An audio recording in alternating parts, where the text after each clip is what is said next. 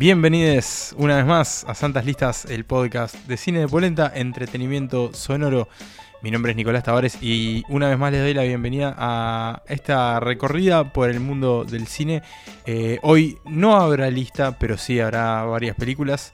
Primero que nada, saludo a mis compañeros. Eh, como siempre, Pablo Estarico, ¿cómo andás, Pablito? ¿Todo bien? ¿Qué dice Nico? Eh, te mando un caluroso saludo, ya que sé que ustedes quieren o necesitarían un, cálido abrazo, ¿no? Porque están pasando más frío. Ahora se invirtieron los roles, digamos. Eh, igual quiero retraer el concepto que creo que dijo, dijiste vos la otra vez, de bienvenidos a este festival de cine. Festival de, Festival de cine. radial, podcastero, no algo así, podcastero, más que no digas la mala palabra. ¿Es, ¿Esa voz que escucho es quien pienso que es? Sí, es el señor Marcos Emanuel Bremerman. ¿Cómo, cómo andás? ¿Cómo están, eh, muchachos? Sí, yo también quería adherirme. Eh, seamos un festival auditivo de cine. Me gusta eso. Me gusta. Eh, nada, Pablo, sí, también. Este, te mandamos un abrigado abrazo desde acá. Y nada, muy preparado y contento de hablar de lo que tenemos Hoy, ¿qué, ¿qué es, Nico, lo que tenemos hoy? Sí, como decíamos, hoy no habrá lista, pero sí estará la parte del festival de, películas, porque vamos a hablar de al menos seis películas, eh, de un tema que, en estos días anda en la vuelta, pues, así podemos decirlo, porque se estrenó en, en, los cines de prácticamente todo el mundo la película Rocketman, la biografía musical de Elton John. Eh, que es un poco, bueno, la versión 2019 de una tendencia que ya viene de hace algún tiempo, años, de las biografías de músicos. Eh, que bueno, por ejemplo, el año pasado tuvimos Bohemian Rhapsody, que después estuvo en la conversación del Oscar. Eh, también está pasando en las series, en el mundo de las series. Va a seguir pasando, hay varios artistas que ya tienen anunciadas sus, películas o sus series. Me había olvidado eso de las series. Sí, fue, fue un gran furor, un, un latino. Exacto. mismo, está pasando mucho ahora en el cine y la televisión latina. Exactamente. Entonces, bueno, un poco con, la, excusa de, la película, de la versión cinematográfica de la vida de Elton John, decidimos eh, seleccionar, eh, armar una, especie de, lista combinada, pero sin el, tradicional puntaje, eh, sobre, bueno, justamente biografías musicales, o mejor dicho, biografías de músicos, sean del género que sean. Eh, sean del género tanto los artistas como las películas, porque vamos a ver que acá hay, va a haber una selección bastante variada. Este, y bueno, de cada una intentaremos, más allá de, dar nuestras impresiones y, de comentarlas, de responder eh, tres, preguntas, tres cuestiones de cada una. Que, bueno, que ya las decimos, después las vamos a ir repitiendo, que es cómo habita eh, el actor o actriz protagónico ese papel, cuál es el mejor momento musical y una especie como de reimaginación de la película, algo así como de cómo sería un potencial remake. Este, que bueno, que eso lo, vamos a ir conversando de, cada una. Así que, muchachos, algo para comentar antes de arrancar. dos pequeñas cositas. Una es un planteo para ustedes, para tal vez para, ir pensándolo a lo largo del capítulo y después comentarlo al final. Y es. Dijimos que esto era un festival eh, podcastero de cine. También va a ser como una especie de festival de música, con nuestros propios músicos. Así que yo les propongo pensar cómo le pondríamos a nuestro festival, eh, al Festival de Santas Lista, que tiene tremendos headliners eh, y ya van a ver cuáles son. Y segundo, una advertencia: no van a encontrar en este capítulo al señor Johnny Cash y su película Walk the Line, porque ya lo hablamos en el capítulo de Joaquín Phoenix. Así que si quieren saber qué pensamos esa película, que spoiler nos gusta mucho, van al capítulo 4 de, la, de esta tercera temporada cuarta, tercera, tercera temporada. temporada ya, estás pensando futuro. Eh, ya va a venir, ya va a venir. Y lo escuchan. Nada más que eso. Y yo solo quiero decir eh, que si todavía están con. Antes, digamos, de adentrarnos en este festival, eh, pueden repasar nuestros episodios pasados en nuestras redes sociales, en Polenta Podcast, en Twitter. No se pierdan el Instagram de Santas Listas, que tiene ah, una curaduría increíble. Y más que nada, otra cosa, si nos escriben un mail a santaslistaspodcast.com, probablemente no lo leamos ese día, pero eventualmente lo vamos a leer y nos vamos a tomar el tiempo de responderlo. Y los escuchas, las personas que nos han escrito, se han abierto sus corazones para decirnos, me encanta lo que hacen, esto es cierto, eh, han sido, les hemos devuelto ese mensaje con amor y cariño como le tenemos a ustedes y al cine y a las películas las que vamos a hablar más adelante, ahora, a continuación. Exactamente, algo así como parafraseando a Don Corleone, no será hoy, no será mañana, pero algún día te vamos a llamar y te vamos a contestar tu mail. Así que bueno, arrancamos muchachos con esta rocola de biopics musicales.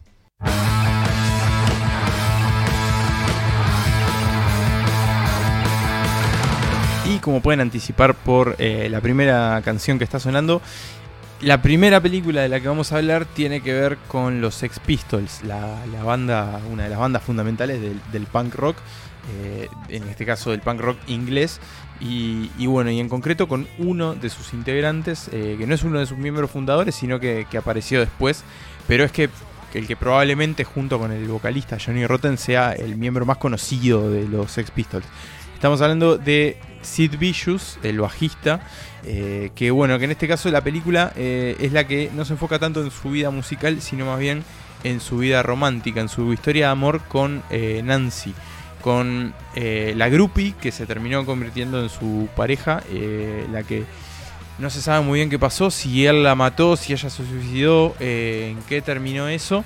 Este, es una historia muy truculenta la de ellos dos, es una historia que también tiene lógicamente mucha pasión y que creo que el, el subtítulo o el- algo así, no, eh, no sé cómo decirlo, como la, la frase que está en el póster, digamos, de la película resume perfectamente que es eh, el amor mata. El, lema, que- el, lema de la película. Exactamente. Que eh, iba a ser el título original de esta película, Love Kills, pero que terminó, bueno, siendo Sid y Nancy, ¿no? Justamente los nombres de, de la pareja que uno medio que se lo imagina como escrito en, un- en una pared, así como Sid un y baño. Nancy en un baño. Este. En un baño de Clash. En un baño, de- en un baño- bueno, justamente viene un poco de ese- Perfectamente de podría ese- ser una de ese locación. Exactamente.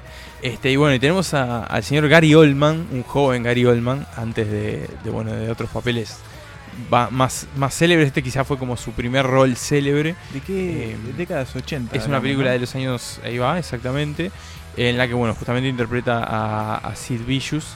eh, y, y bueno, y, y la, la película es, eh, no tiene tanto eso, como les decía, no tiene tanta música en sí, no- nunca vemos como mucho de, de los Sex Pistols tocando, no, no es una historia de los Sex Pistols, sino que es justamente una historia de amor eh, basada en hechos reales, simplemente. Y de hecho no, no suenan los Sex Pistols en la película porque la banda no dio permiso. De hecho Johnny Rotten está muy enojado con esta película. Uh, no sabía, no. Una vez le... Una está, vez le, está le- podrido la está película. podrida la película. Una vez le preguntaron, eh, ¿hay algo que tenga bien la película, que sea como, eh, correcto con los hechos? Y dijo, sí, el nombre de Sid. Eh, eso fue lo, único que, parece que, que lo convenció. Este, pero bueno, más allá de eso, esta película es una gran película de amor, más allá de que sea durísima de ver y de que sea una historia de un amor autodestructivo, porque en realidad termina siendo como una relación enfermiza y obsesiva que, que termina, bueno, uno termina una de las partes de la pareja termina muerta, la otra termina también muriendo poco tiempo después en una crisis de, de- de depresión y de heroína. Este, y, la película tiene eso que te mata, pero a su vez es una historia de un amor que dentro de todo se le ve como una sinceridad y una, y, una- y- y un- y es un amor real en cierto punto, más allá de que sea algo completamente eh, insano. Este, ¿Cuál es tu Sí, relación con los Sex Pistols? Mi relación con los Sex Pistols es eh, de escucharlos bastante durante mi adolescencia. Tuve una etapa media Nico, de Nico más escuchar punk, no, no tanto de ser punk, sino escuchar mucho, mucho punk. Eh, de curtir bastante el Nevermind de Bollocks. Me imagino Nico con, de, bueno, de con conocer- tachas. No, no llegué a las tachas, no llegué a las tachas, pero, pero bueno, este... Pero sí como esa cosa de, bueno, de investigarlos y de ver documentales y de ver qué pasaba en esa época con esa música que, que rompió un poco como la, los esquemas. Este, y ahí fue que casi de casualidad, en realidad llegué de casualidad a esta película, que la vi en ese canal, el otro día hablábamos con, con Emanuel, en ese noble canal de cable que es ISAT. Sí, claro que sí. Este, me la vi, me la vi una noche. Probablemente y- no, y no deberías, o sea, no sé si tendrías, si eras el público apropiado en términos de edad, digamos, para, para ver CD Nancy, pero, pero bueno. Y bueno, Para ver Isaac. Es que pero está para ver también, Isaac después también, se, claro. se picaba después, ¿no? Más tarde se Eh, picaba. Nico, mejor, Este, perdón sí. Emma, sí, ibas a decir algo. Sí, no, que quería decir que yo, mi relación con los Sex Pistols es, es nula, no, casi no tengo, casi no tengo idea de, de un tema si me lo ponen, pero me parece muy fascinante, más allá de los Sex Pistols, el, el movimiento y toda la, la generación punk, porque fue como muy, muy rupturista Sí, y muy fuerte, sobre todo en. Inglaterra, me, me Sí, parece sí, sí, sí. súper fascinante. Pero y al eso. poco tiempo también en, en Estados Unidos y como esa dicotomía Sí. Ramones, Sex Pistols y demás. Nico, ¿mejor momento musical de Sí Nancy? Bueno, como les decía, No eh, en realidad no la película enfocado. no tiene como esos grandes momentos, pero sí hay un momento en el que la música juega su papel, que es un momento en el que, bueno, Sid y Nancy se dan un beso en un callejón, que es como algo así como el, el gran momento romántico de la película, en la que suena una canción que se llama Taxi to Heaven, o sea, Taxi al cielo, que tiene que ver con la película, porque la película, spoiler, justamente termina con un taxi que, que- que levanta vuelo. Eso, vamos a derribar ese mito. Acá se va a hablar mucho de spoilers, Sí, va a haber sí. muchos spoilers porque obviamente todas estas vidas ya pasaron. Sí. Están en Wikipedia, así que Este, bueno. Y que es de de una banda que se llama algo así como Pray for Rain. eh, y, y bueno, es como el, el momento en el que la música toma como una gran preponderancia. Esa canción después vuelve a sonar, obviamente, al final, con el, justamente con el Taxi to Heaven.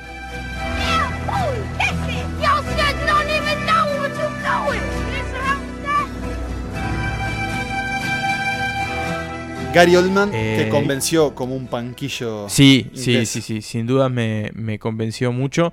Eh, ¿Y remake, Nico? Resulta raro verlo igual como en ese rol así de, de punk, porque uno después lo asocia con los roles más, más serios. Claro, yo que sé, lo viste de Churchill Claro, y lo ves de, de Sid Sid Vicious a Churchill, como, ta, una carrera. es otra cosa, este, pero lo, lo hace, lo hace muy bien. Y, y un remake, eh, en realidad me habría gustado ver eh, qué pasaba con la primera opción para el papel, que era el señor Daniel Day-Lewis. Uh, Ah, Este, es una versión bastante, bastante intrigante. Creo que hoy una, una película de este estilo sería algo más como una, una historia de los Sex Pistols. Creo que sería algo más así o más del, más del palo del punk. O sea, como una historia más, más global. No sé si tanto esta historia romántica. Eh, me gustaría ver un poco más esa cuestión, como Sí. esa cuestión más de, de la banda en sí. Pero bueno, eh, ahí hay, hay que pedirle permiso a los integrantes que no sé si están muy afines a, a contar ese tipo de, de versión de su historia.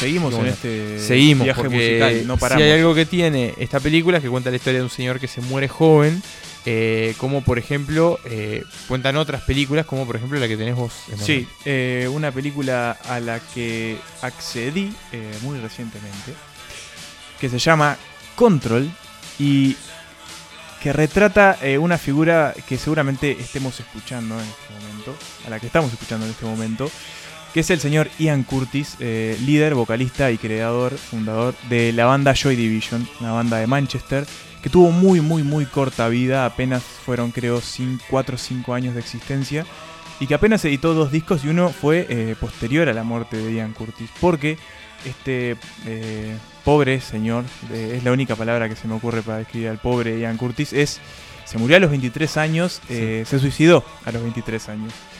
Más allá de la trágica muerte de Curtis, Control es una película de 2007, de 2007 está dirigida por eh, Anton Corbin. Tremendo, Corbin, tremendo ¿cómo se director. Tremendo director y no tan conocido. un gran fotógrafo de estrellas de rock eh, durante gran parte de su carrera, previo incluso a, a ser director, que de alguna manera es eso queda como muy patentado acá, porque hay muchas de las imágenes de control que bien podrían ser una fotografía de lo que fue la historia de Joy Sí, y de Ian Curtis. Pero bueno, más este, enfocándose en la película, básicamente es eso, retrata desde la adolescencia hasta el final, hasta los últimos momentos de, de Curtis, y cómo de alguna manera eh, él pasó por la vida siendo una especie de alma en pena, o sea, era un tipo extremadamente triste, o sea, no lo ves sonreír nunca. Eh, era, era el clásico eh, estereotipo del poeta maldito, esa Claro. persona que no encuentra su lugar en el mundo, de que no hay manera, no hay, eh, tiene como una inteligencia excepcional que lo hace ver determinadas cosas que jamás lo van a hacer feliz. Y, mm, Y a mí me pegó un montón esta película. Es me, desde su fotografía, que está rodada en blanco y negro, y es como muy poderosa también en ese Sí, sentido. bueno, como esa cuestión de la melancolía también, ¿no? De la, Sí. de la vida de Curtis. hasta la interpretación de Sam Riley, que es el actor que hace de, de Curtis, que es idéntico y que de verdad transmite una, una depresión y una melancolía eh, que, es, que es impactante. Este, a mí me, me pegó un montón eh, Control, Pablo. Me pasó lo mismo que a vos. También recuerdo que hay, a mí me pasa un tema con la música, especialmente de Joy Division, que es una música que, por lo que es y cómo fue grabada, digamos, cómo suena en- de esa época, no es tan fácil de digerir a veces. No, no, no, a ver, no, es, No. no es hardcore metal, es, es muy pegadiza por momentos, pero me parece que la película te ayuda a acercarte justamente a, a la obra de Joy Division Sí. y como querer explorar un poco más y después seguir eh, con lo que pasó después, con New Order, que tocaron en Uruguay. Que, Exactamente, que son los y- integrantes de Joy Division sin Ian Curtis. Y que de alguna manera es como que estiran ese, esa cuestión de, de- utilizar mucho el sintetizador los sonidos electrónicos en la música. A mí Joy Division ya me había acercado a la, a la banda. Es, me, me- o sea, no soy un gran fanático de la banda. Soy un escucha básico, como quien dice. Escucho los, los grandes hits de Joy Division. Pero tenía muchas ganas de, de ahondar en la vida de, de- Ian Curtis. Y de verdad esta película es una muy buena muestra de eso. Eh, una de las preguntas que nos planteamos era cuál es el momento musical de la película. Y yo acá tengo que elegir el final, y es justamente el suicidio de Ian Curtis, Oh. que es horrible, pero el tipo eh, es muy duro, todo lo- la escena final, que eh, él arma una especie de ritual, ya totalmente eh, muy, muy deprimido. Hay que recordar que él tenía muchos problemas de epilepsia, Sí. y, y él, él pasaba Entre otros, ¿no? Entre otros problemas. Y, y entonces tenía como muchos dolores encima siempre.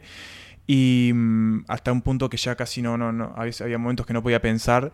Y entonces él, va a la casa, se sienta en un sillón, se pone a ver un- una película vieja que ahora no recuerdo cuál es, pero, pero está mencionada. Eh, se toma un café, se sirve un vodka, ca- camina hasta la cocina, abre un tender que está en la cocina y se cuelga de ahí. Y toda esa parte junto, como cuando la eh, este, junto a la, a la escena en que la esposa de él, eh, Débora, lo encuentra muerto, está eh, musicalizada con Atmosphere, que es la canción que más me gusta de Joy Division, y es de verdad muy fuerte la escena y, y es imposible que la película termine y no te quede esa escena repiqueteando en la cabeza porque es de verdad muy, muy fuerte. A cloud hangs over me, marks every move. Deep in the memory of what once was love.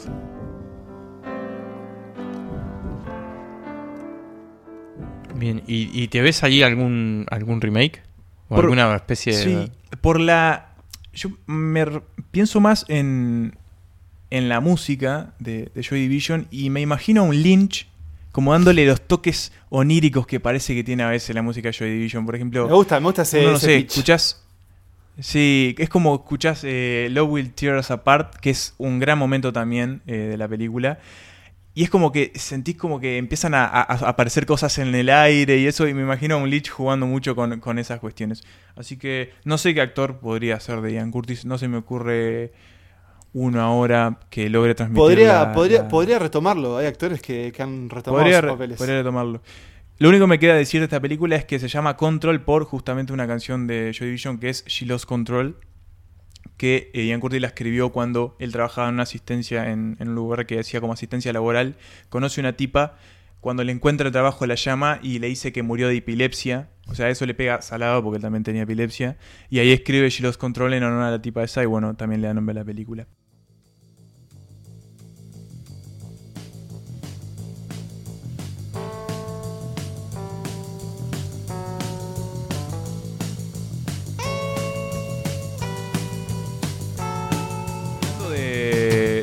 De, de, De gente que poetas se muere, malditos sí, y de gente, que la queda joven. Tenemos una más, una más para, Sí, para una de, bajar al espiral de un lo- integrante del Club de los 27. ¿no? Exactamente. Y la tiene el señor Pablo Estarico, que nos va a decir ahora mismo quién es. Así es, porque yo la biografía musical de la que les quiero hablar es la película The Doors de Oliver Stone, una película de 1990. Tengo que hacer una pequeña introducción de cómo llegué yo a, a- Yo sí me considero, o tal vez me consideraba un fanático de los Doors, porque de adolescente los, los escuchaba mucho. Esto fue porque una vez eh, una prima me dijo, Tomá, ¿te escuchás este CD?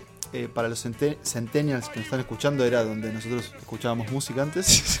Y ese disco era. Era como un Spotify, pero Exacto, redondo y de plástico. Que solo brillaba. de a 10 Y, a y cuando, 15 y cuando se rompía se colgaban en, en- en la parte de delante de los autos. Eh, esta prima, Eloisa, que le mando un beso si está escuchando, eh, porque es gran hincha de listas, me trajo este disco que era la banda sonora de los Doors. Yo era bastante chico, entonces yo pensé que lo que estaba escuchando todas eran canciones de los Doors. O sea, incluso canciones de la Velvet Underground. ¿Viste? Eh, Heroin, que, que Sumo hizo un cover. Yo pensaba que era Jim Morrison cantando en otro registro. Era bastante ingenuo. Eh, después llegué a la película y hay que decirlo. Esta película no es una gran película y ni siquiera es un gran retrato de Jim Morrison que acá es interpretado por Val Kilmer. Eh, Que perdón es igual. eso mismo. Esto tal vez es lo mejor. La película no es un gran retrato de, de Jim Morrison porque lo que hace es casi una caricatura de esta idea, como ustedes ya decían, del poeta maldito. Un tipo. Esto es. Bueno, los Doors nacieron, se formaron a principios de los 60, vivieron todo ese verano del amor en el 69. Morrison se murió a los 27, gordo, eh, barbudo, en, en- en una tina, en un, en un baño en París. Pero la película, como todo el tiempo, lo, muestra como una especie de profeta, el rey lagarto, que empieza a experimentar con las drogas y es como un visionario y todos los, eh, compañeros de banda lo idolatraban. Y si es cierto, es verdad que el tipo tenía un encanto sobre el escenario increíble y mezclaba como poesía y también era como se- sexualmente muy atractivo para, para el público de mujeres. Era como todo lo que uno piensa que es un, un, no sé, un ídolo del rock. Y la Sí, película sí, un poco es muy tradicional en el sentido de que a veces, eh, que ya lo vimos en la, en la última década, que las películas, las biografías musicales pecan de seguir siempre como los mismos, los mismos ritmos, ¿no? las mismas notas, digamos. ¿no? Eh, Sí, el esquema, el claro, esquema tradicional presentamos, de- sí. sí, presentamos al músico, se forma la banda, eh, mostramos su creatividad, ascienden y después caen. Igual yo les diría que si no conocen The Doors, es entretenida, eh, es un poco un retrato de toda esa la época hippie de California en, los 60. Me imagino que haber puntos en común con, con los retratos que, que ustedes trajeron. Y ta, ya si hay que recalcar algo es eso, es la actuación de Val Kilmer, porque de verdad el tipo incluso canta, canta él y canta como Morrison, se mueve como Morrison. Eh, según él, según se dice, le pedía que lo llamaran Jim en el, en el set, ¿no? Ese gran truco de, de los actores de método. Eh, hablando de David Lynch, el que hace un, un, un pequeño papel como Robbie, creo que era Robbie Krieger, el, el tecladista, es eh, el señor Kyle McLuhan, ¿es? McLuhan. Ah, no, McLachlan. eh, McLachlan.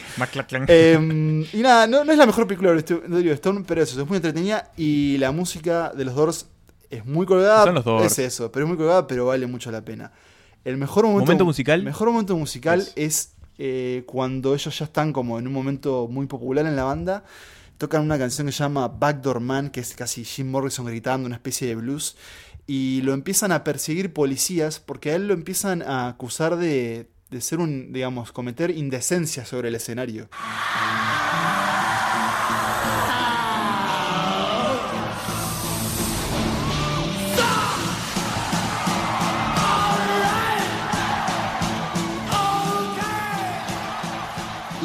Pensé en cómo me gustaría, digamos, hacerle un poco más de justicia a Jim Morrison, que es un personaje interesantísimo. Yo de, de, de guacho me compré la biografía, todo estaba como muy interesado en él.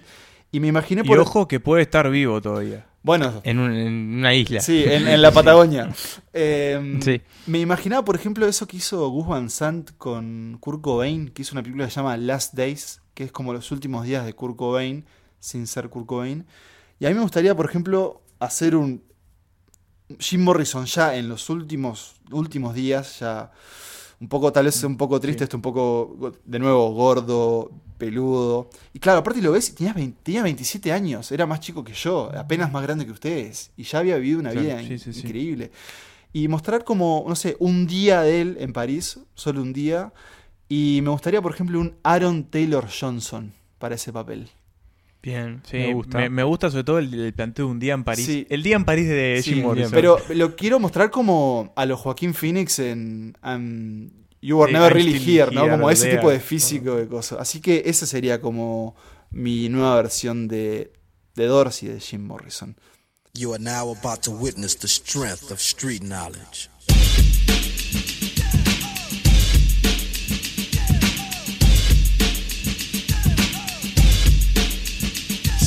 Quedamos en Estados Unidos ahora, pero saltamos varias décadas y cambiamos rotundamente de género, ¿no, Nico? Y ya lo están Para escuchando. hablar de Phil Collins. Ah, no. No, es, es inglés, Phil Collins. Eh, sí, nos quedamos en, en Estados Unidos, nos quedamos en, en la zona de acción de los Doors, ahí en California. Eh, pero sí, nos vamos unas décadas más para adelante, una época un poco menos feliz en California. Eh, y como decía Pablo, sí, para hablar de, de un género bastante diferente, que es eh, el hip hop, el rap en concreto, el gangsta rap, el, el- el rap de, de los barrios. De los barrios Duros. peligrosos. La cumbia villera estadounidense, Sí, sí, por sí. O decirlo sea, vas a hablar de, de damas gratis. eh, Del Damas Gratis. Del Damas Gratis estadounidense. Exactamente. Este, Gran porque, bueno, la película que. La película que les traigo ahora es. eh, que acá se conoce como Letras Explícitas. Pero que su título original es el de un disco. el disco que hizo conocido a este, a este grupo de- del, del hip hop de los 90. eh, que es eh, Straight Outta Compton. eh, digamos, algo así como. Venimos de Compton, ¿no? que es eh, la ciudad barra barrio barra suburbio de Los Ángeles, donde surgen los NWA, los Niggas with Attitudes. Este, que, que en esta película en realidad en la banda eran, eran seis en un principio, después eh, pasan a ser cinco. Pero que la película se enfoca en tres de ellos. Dos que hoy en día son nombres de, de la realeza del, Mm. del rap, como son Dr. Dre y Ice Cube. Y, y del otro integrante, que era como el otro integrante fundamental, digamos, del, del grupo, eh, ya fallecido, que es ECE. Este, que bueno, esos son como la, la tríada protagónica, eh, por más que bueno, también se, se ha- se habla de los otros dos miembros de- del grupo. Y por la Este, vuelta, y por la vuelta sí. andan otros raperos que después iban a ser conocidos, ¿no? Por ejemplo, un Snoop. Dogg.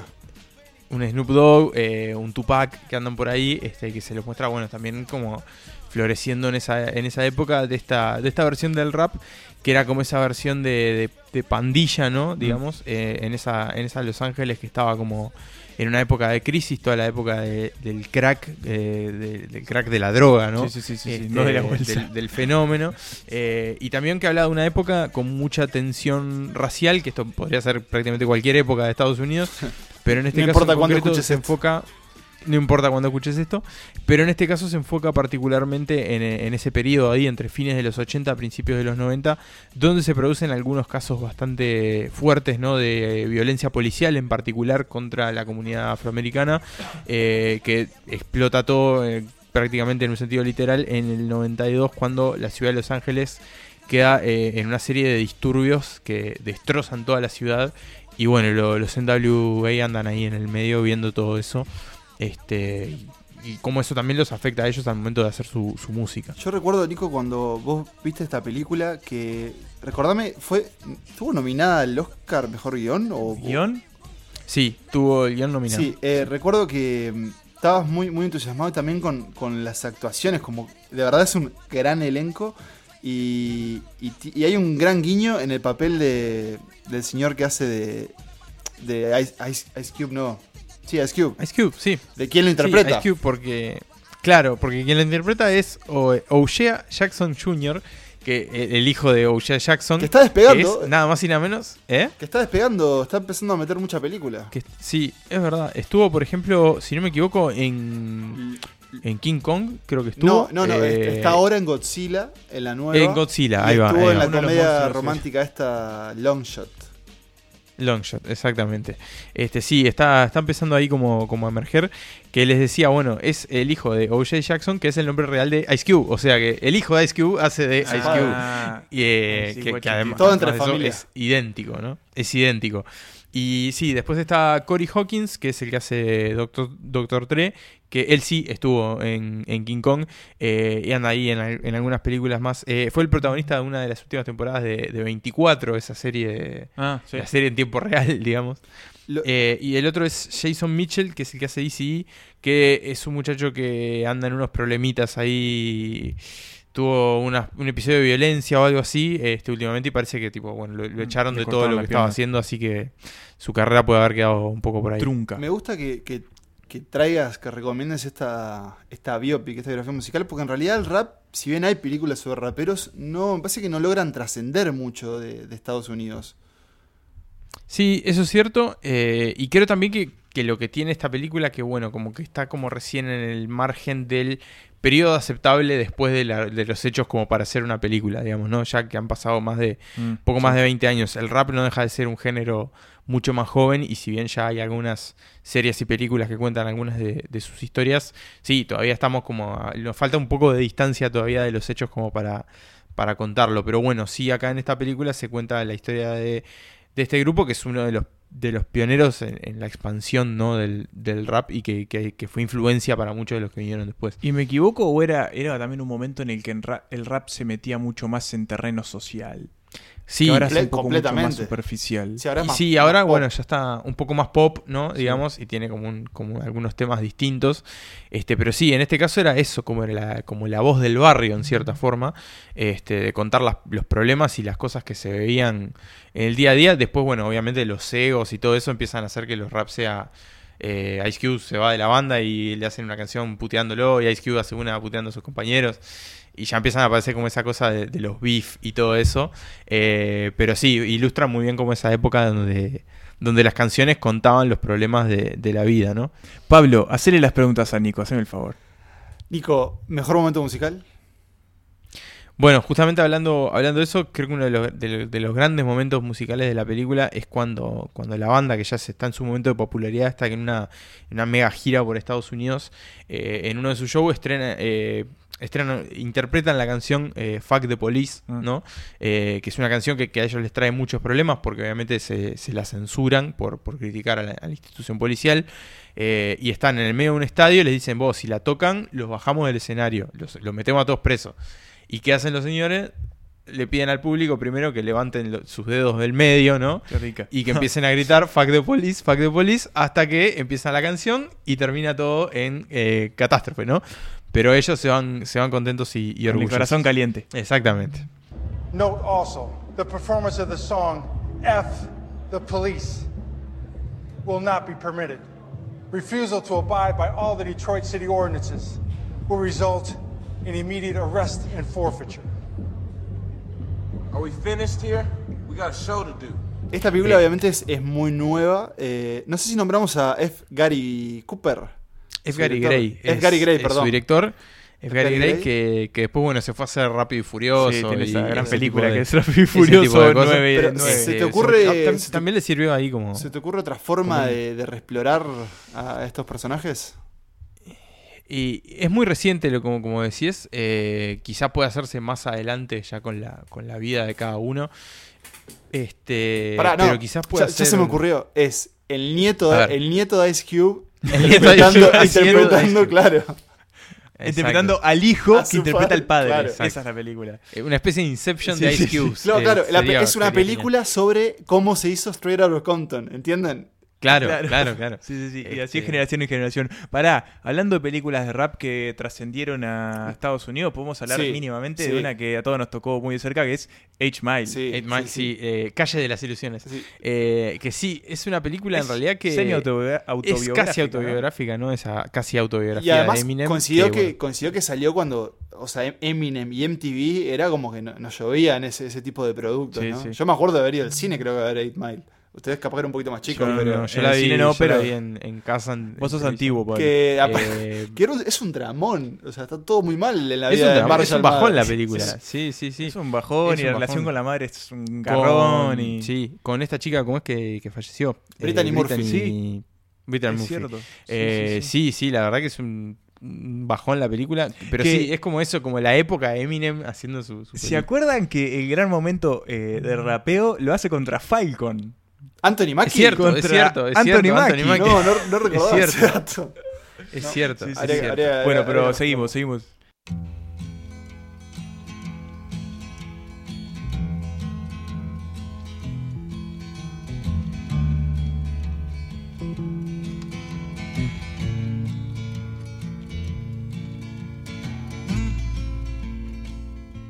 Gustaría ver cómo, engan- cómo enganchás ahora, Emma, esta- estas conexiones. No, creo que, musicales. sí- creo que es No, inenganchable. Es imposible, este, porque, vamos a hablar de Bob Dylan, así que no se puede enganchar. Bueno, no, po- Eh, podemos decir, eh, hay grandes letristas, Eminem es uno y el señor Eh, Robert Bob Dylan es otro. Es, otro, el ganador de, Y, acá cuando viene alguien y nos ejecuta porque comparamos a Bob Dylan con Eminem. Pero sí, vamos a hablar de, Eh, Pero espera, sí, como- Vamos a hablar. de Robert Zimmerman. No vamos a hablar de, no vamos a hablar de un solo Bob Dylan, sino de varios No, Bob no. Dylans. Es más, vamos a hablar de otra cosa. Vamos a hablar del mito Bob Dylan. Claro, que porque no, ni siquiera es una película. Sí, no es una película biográfica. No sabemos lo que es. Claro, Bob Dylan no es un personaje, Sí. es una especie de biografía espiritual, Sí, una cosa así. porque estamos hablando de I'm Pero, Not eh, There. explique, explique. Exactamente. Una película de 2007 dirigida por el señor Todd Haynes, que tal vez lo conozcan por películas como I'm Not There y Carol. Eh, Y Hedwig. que bueno, básicamente. Y que va, en la que básicamente es eso. Lo que hace este señor es deconstruir a Bob Dylan en seis personajes diferentes que de alguna manera se relacionan o ponen en pantalla algún aspecto de o la vida de Bob Dylan o veo yo más como de la esencia de lo que vemos que es Bob Dylan. Así que ten- tenemos a seis actores diferentes que son Christian Bale, Kate Blanchett, eh, Richard Gere, Heath Ledger. Ben Whishaw, Heath Ledger y el pibito que obviamente no tengo ni idea cómo se llama. Franklin, acá, de eh, apellido. Marcus, Marcus Carl, Carl, Marcus no sé Carl qué. Franklin, tío. Y entonces acá tenemos. Es como una puesta en escena de diferentes historias. ¿Qué es eso? Eh, de alguna manera se conectan con lo que es Bob Dylan hoy. Tenemos a uno que es como. que es un actor, que es como una especie más de. que yo lo interpreté como el, el anclaje más familiar de Bob Dylan, que es a Heath Ledger, que tiene una relación con eh, Charlotte Que en Gainsbourg, realidad. que es una crack. Que ahí ya se pone incluso un poco más. este No complicado, pero todo más poético porque él es un actor que interpreta a la versión de Christian Bale. que sería como eh, tal vez la parte más folk, eh, musical folk Bob de Dylan Bob más Dylan, folk o sea, la que primera protestante. etapa, claro. Claro, que se llama Jimmy, no me acuerdo qué cosa. Pero te- que claro, que él termina como convertido en una especie de Jack Rollins. Jack Rollins, que termina convertido en una especie de gurú este Gurú católico, una cosa católico, así. sí. sí. Después tenemos a Richard Gere que hace de Billy the Kid, que Claro. es un ba- famoso bandido de la historia de- estadounidense que eh, en la película se lo presenta como el forajido, sí, sí, el forajido. Sí. Después tenemos a bueno, Christian Bale ya nombrado, tenemos a Kate Blanchett que es la etapa más rockera de Bob Sí, Dylan, el Dylan. que a mí me pareció el muy Dylan eléctrico. el Dylan ahí va de se la que Rolling Stone Cuando, y cuando se lo acusaba de que se había vendido. Cuando deja un poco Eh, es folk. que dejó de hacer folk de protesta para hacer. que es muy interesante porque justamente tenés toda la reacción del público muy quemado con Bob Dylan, tipo te vendiste Judas. este, al bajo precio de la necesidad. Sí. Eh, Después tenemos a Per- el, perdón, Emma, una- el te- niño te, te que interrumpo sí. porque en esa actuación de, de Kate Blanchett, que, es, que es, es como lo más parecido tal vez a lo que puede hacer Bob Dylan, eh, hay un gran cameo muy, muy, muy chiquito de los Beatles, que en un momento... eh, Sí, que eh, se tiran el pasto. Claro, están como corriendo como en esa especie de, de- como cuando filmaban Help, que le pasaban todos acelerados y están- son perseguidos por una horda de, de voz- es- Porque es- bueno, siempre se, muy bueno. se- se dice que, que Bob Dylan fue quien les presentó el porro a los, a los cuatro de Liverpool. Exactamente. Eso hizo, hizo muy bien. Eh, y después tenemos al niño que hace como una especie de, de- Es como un guitarrero vagabundo que va de tren en tren. Sí, en realidad se basa en un personaje, Es en una figura real, en un músico real que es Woody, Woody, Ga- Guthrie. Woody Guthrie, que Bob Dylan lo- Woody. lo, lo amaba, lo idolatraba. Claro. Y después me estoy olvidando de alguno, creo que no. Sí, te Sí, falta te uno. estás olvidando de Ben Ben, Whishaw, que que es el poeta. Arthur Rimbaud, Sí. que es un poeta real. Sí. Eh, Pero lo, lo interesante que, que Ben Whishaw aparece poco, pero mm, aparece mucho hablando acá a la cámara, me acuerdo. Y también Es como un aparece. interrogatorio sí, policial. No, no, no, no, es una conferencia de prensa. No, parece un interrogatorio policial. no, no, o sea, hay una escena que es una conferencia de prensa que es conocida, que es Bob Dylan, como que lo atacaba a la prensa y él respondía como ya como superado. Pero es, ahí está en plan Kate Blanchett.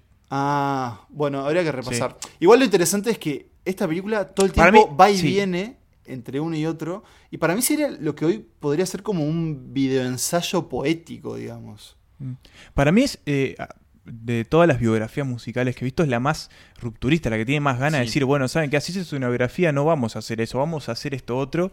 Y, y bueno, cada uno tiene como la posibilidad de interpretarlo para el lado que le guste. También lo que es muy interesante de esta, de esta película es el aspecto más estético, porque permanentemente está cambiando de los Estilos. de contarla. Pasa, Sí, por ejemplo, de un formato más documental, sí, de un formato más documental, que es la parte de Christian Bale, de Jack Rowling, hasta, la, hasta un formato blanco y negro como muy puro, que es lo de Kate Blanchett, hasta un blanco y negro como bastante como Granulado. ruidoso, Eh, granulado, granulado. que es el de Wisho. Hasta una historia que, que se cuenta a través de los paisajes, que es la del pibito, que es buenísimo. Bueno, y Richard, Gere, Richard de- Gere es como, como un western, así todo como en un tono medio ocre. Es como, ahí va, eh, tiene como un montón de, de- de cambios y transformaciones que, que la hacen como una, ahí va, como una versión muy lírica y poética de lo que Porque es. es eso, Bob son como seis viñetas que se van cruzando entre sí.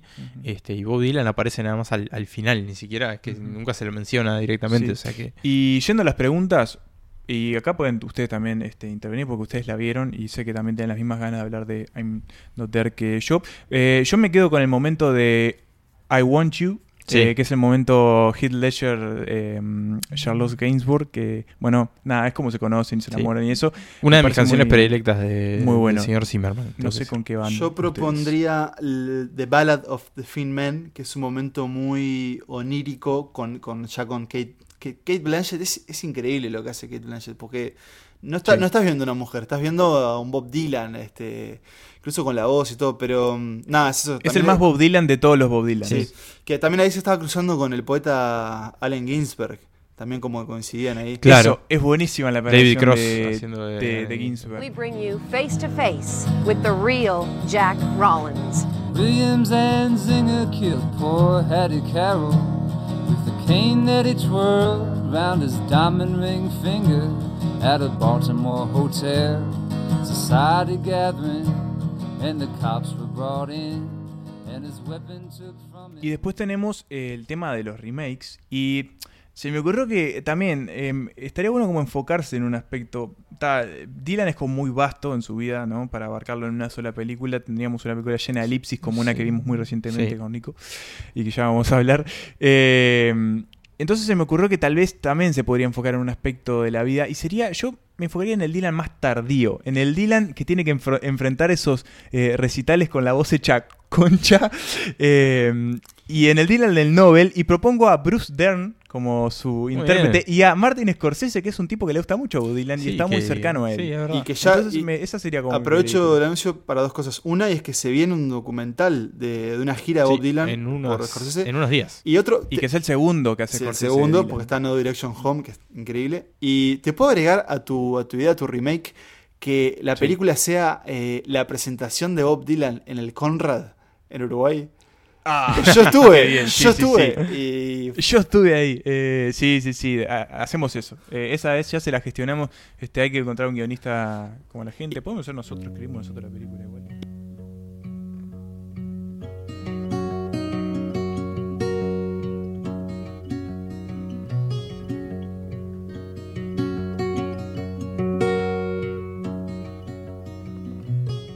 Encargado de cerrar esto es el señor Estarico, eh, que nos va a hablar de, una película, así como hoy hablábamos de, de Eight Mile y, la autoficción.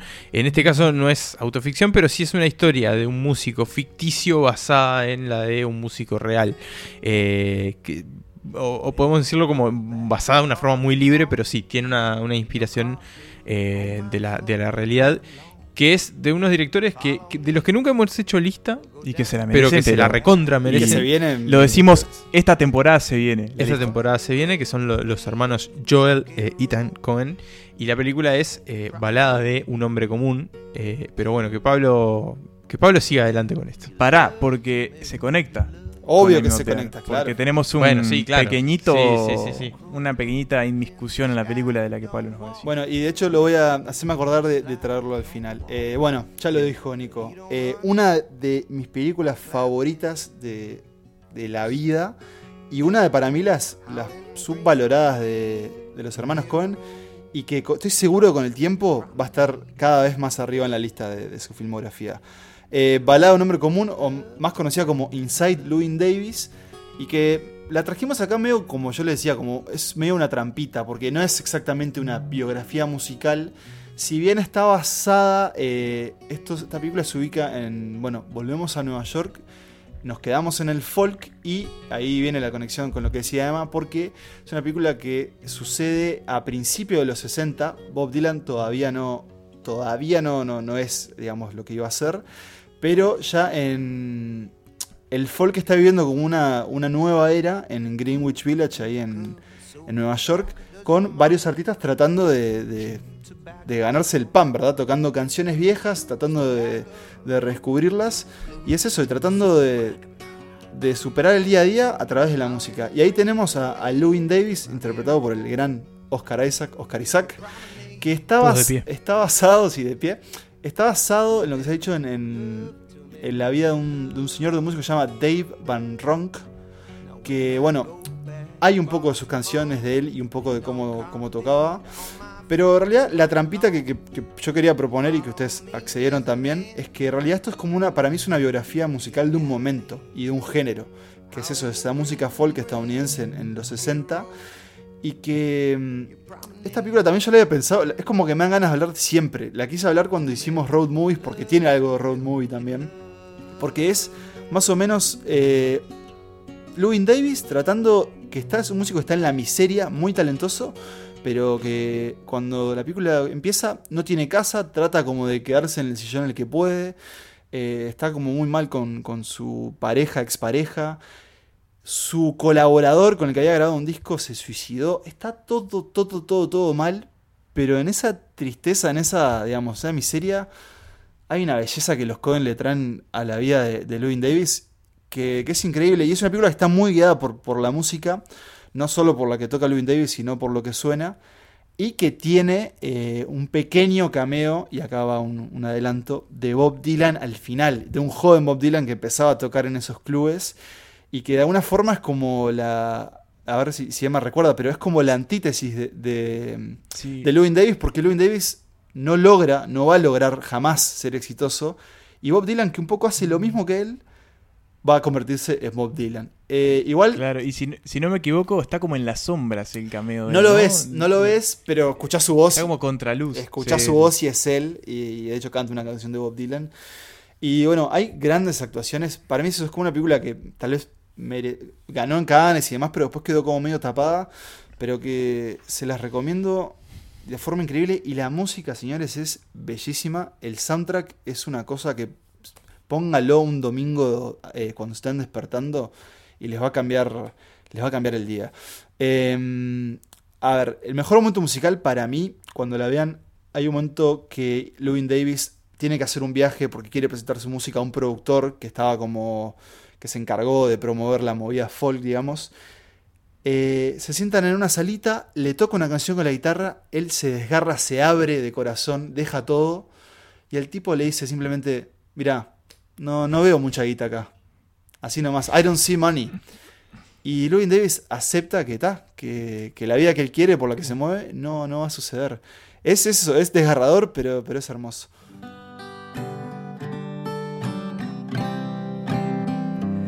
There was fiddling and dancing on the day the babe was born. But poor Queen Jane, beloved, lay cold as a stone. Lay cold as a stone. I don't see a lot of money here. N- No te vamos a preguntar remake porque. Eso, no, no, sé, no sé si podría ser un remake, pero sí pensé que me quedé con ganas, y de hecho vos me interesó porque dijiste que te gustaría ver una, bio- o sea, una biopic de Bob Dylan al final. Y a mí me gustaría hacer un Bob Dylan al principio, o sea, pero un muy, muy, muy, muy, muy joven Bob Dylan, eh, tocando en esos clubes, tratando, tratando de, nada, convertirse en quien iba a ser. ¿Y sabes en qué actor me, en qué actor eh, me pareció que podía hacer este papel? Dane DeHaan, ¿lo tienen? Sí, claro. Sí, tiene, este, tiene algo, es como, como esa tez pálida, habría que hacerle un poco más de, de pelo largo, más, más revoltoso. Tiene una voz muy grave, o sea, debería, como- debería trabajar mucho, mucho la voz, pero me parece que ese tipo tiene algo ahí como misterioso para, para encarnar a un, a un joven Bob Dylan antes de, de comerse el mundo. Bob Dylan en, en Mine- en Minnesota, ahí. eh, uh, también, en, la, en la nieve. En la nieve. Sería bueno y sería muy, muy Cohen también. Eh, Sí, exactamente. Porque la, tranquilamente la podrían dirigir. ¿eh? Las podrían dirigir ellos. Bueno, y llegamos al, Y llegamos al final, final. De, de esta, de esta selección. Antes que nada, igual, les digo, ¿qué, ¿qué biografías musicales que no tenemos les gustaría ver? Bueno, yo, sé- yo sé que cualquier película que hagan me va a decepcionar, pero la de Bowie, que hay una en- anunciada, pero... Medio, medio extraño eso que hay una- anunciado. una cosa Ahora vi que, Es que hay- vi que Duncan Jones dijo. hay mucho, no, no, hay muchos, La música de mi padre no va a estar. hay muchos Bowies también, ¿no? Claro, es como decía Emma, es como es casi como Bob Dylan, o sea, es demasiado Bueno, amplio. Sería un buen experimento hacer algo Eh, como I'm Not quizás There. sería como una especie como de serie con episodios unitarios cada uno de un personaje de Bowie interpretado, quiz- quizá incluso por una persona diferente, Mm, sí. como una especie de I'm Not There pero de Bowie Estaría más bueno. real, digamos, si se quiere. Este Es que, a ver, el, el- el problema, creo perdón, que- el problema también es eso que a veces cuando las, creo yo, cuando las biografías musicales no salen bien, es eso, es cuando intentan abarcar demasiado. Contar una vida en una hora y media, dos, es muy difícil. Es imposible. Y Sí. por ejemplo, en I'm, I'm- I'm Still, ah, I'm Still Here, I'm Not There. I'm Not Dead, perdón, You Were Never Really Here, eh, en I'm Not There es eso, tenés como, como que zafa muy bien de eso porque no propone contarte cómo nació, creció y murió, etcétera, sino lo que representa. Y de hecho, ninguna de las películas que trajimos hoy intenta hacer eso. No. Porque incluso hasta vidas muy cortas como la de Ian Curtis, te cuenta tipo de la Sí, adolescencia para adelante. O sea, Sí. o sea, te cuenta cinco años Ojo, de la vida hay películas tipo. que hacen así, De- de- hacen eso, digamos, diría, y perdón, funcionan. Diría ¿no? que la de Doors, Walk the Line. de Doors ejemplo. es la que más Sí. peca en eso, porque es lo más como de principio a fin. Pero, pero sí es verdad que, que pasa eso.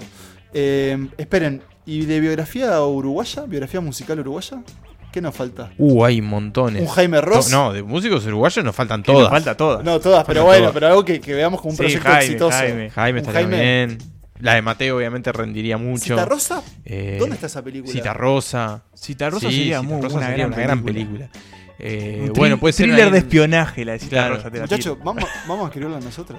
¿Qué estamos esperando? Y Sí. sí, O sea, mirá, ya eh, los escuchas que quieran ver la película de Cita Rosa producida y dirigida y, y escrita por Santa Lista, Eh, ya pueden empezar a mandar plata a... Me gusta, Una película de Santa Claro, Lista. me gusta que somos como, como eh, estos directores de Swiss Army Man, los Daniels. Es dirigida por Claro. Santas Listas. Santa, Santa Listas. Lista, eh, sería, sería Sí. glorioso. Sí, sí, pero hay un montón de artistas uruguayos. Bueno, Totem, se podría hacer una, una película ahí de, de, de seca, de, Candón Bebito. ¿Qué? Pará, yo quiero una, una película de los hermanos Gallagher, vos. Sí, esa, esa, También, esa sí, es la biografía sería que nos muy está divertido. Cagándose a puteadas, trompada Sí. ahí en el trasfondo de los... Esa es la sí, biografía que nos está faltando. genial. Yo propongo una más, que para mí sería muy buena. O sea, se- dura- sería una noche de gira de los fatales, la película. No, Sí, buenísimo. sí. O sea, en el lo- interior en los uruguayo. 2000 ahí.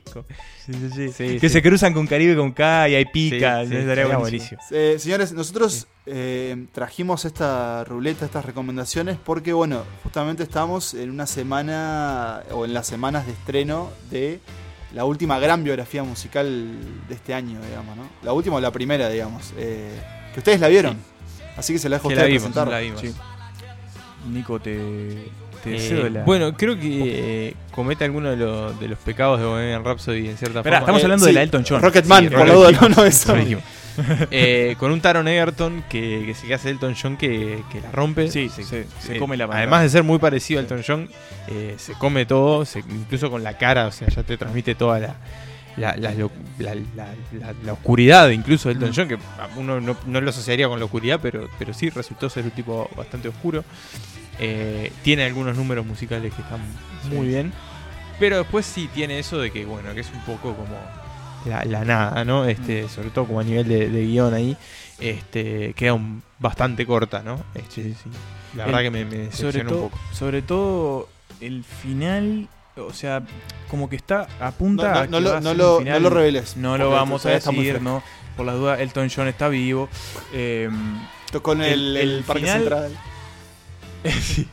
Dos veces. el final a mí me dio la sensación de que apuntaba a terminar en un lugar determinado y oscuro y me estaba comprando ese final muy bien, con muchas ganas, y resultó ser otra cosa que me decepcionó muchísimo.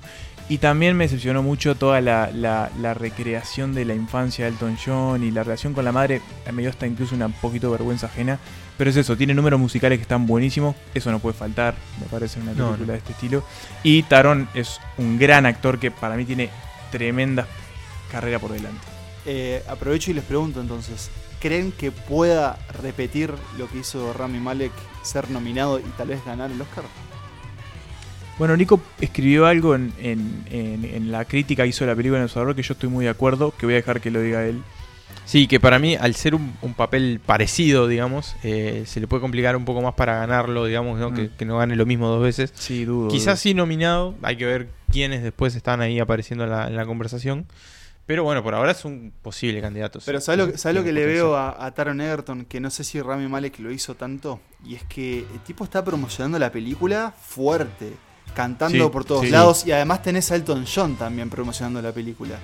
Eso y es eso, cierto, o sea, es desde, bueno, la mostraron en Cannes, cantaron ahí, pero imagínate ya más a, a fin de año, bueno, a principio del año que viene, Taron Egerton cantando, no sé, en cualquier lugar igual. Y re- reenganchando Seguro que, en los Oscar, en- seguro que en los Oscar va a cantar. Por eso. Y vos, canta muy bien Taron Canta muy Egerton, bien, ¿eh? canta muy bien. Y bastante parecido. Pero, pero bueno, señores, ahora sí llegamos al final, final. Exactamente. Un capítulo ¿Pensaron largo. un nombre para el festival? Sí, ¿pensaron un nombre para el festival o queda pendiente? Es bravo, es bravo. Es bravo.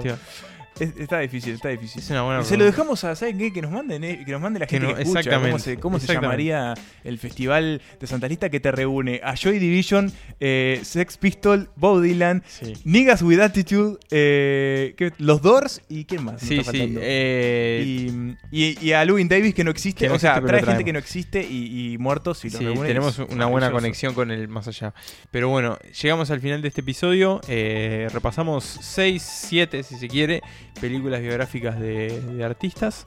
Una selección variopinta de géneros, de estilos, de, de calidades de las películas también. Este, pero bueno, que todas atesoramos, eh, al, al menos cada uno las que trajo. Y quedan, bueno, quedan abiertos para ustedes para que las vean, las descubran, las, las revean en el caso que ya hayan visto alguna. Y nos comenten también, ¿por qué no?, cuál es su película biográfica favorita. Incluso aunque sea Bohemian Rhapsody, lo- los toleramos igual.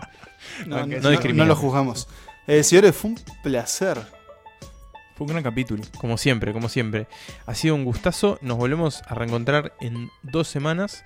Y, y bueno, eh, ¿algo más que, que agregar antes de despedirnos? No, yo me despido y Pablo, des- despedite también, no seas, no seas este.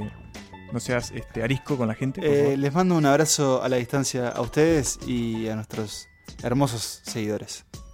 Y vos, vos tenés que decir algo, Nico. Yo te voy a decir, ha sido un gustazo. Nos vemos la próxima y que viva el cine.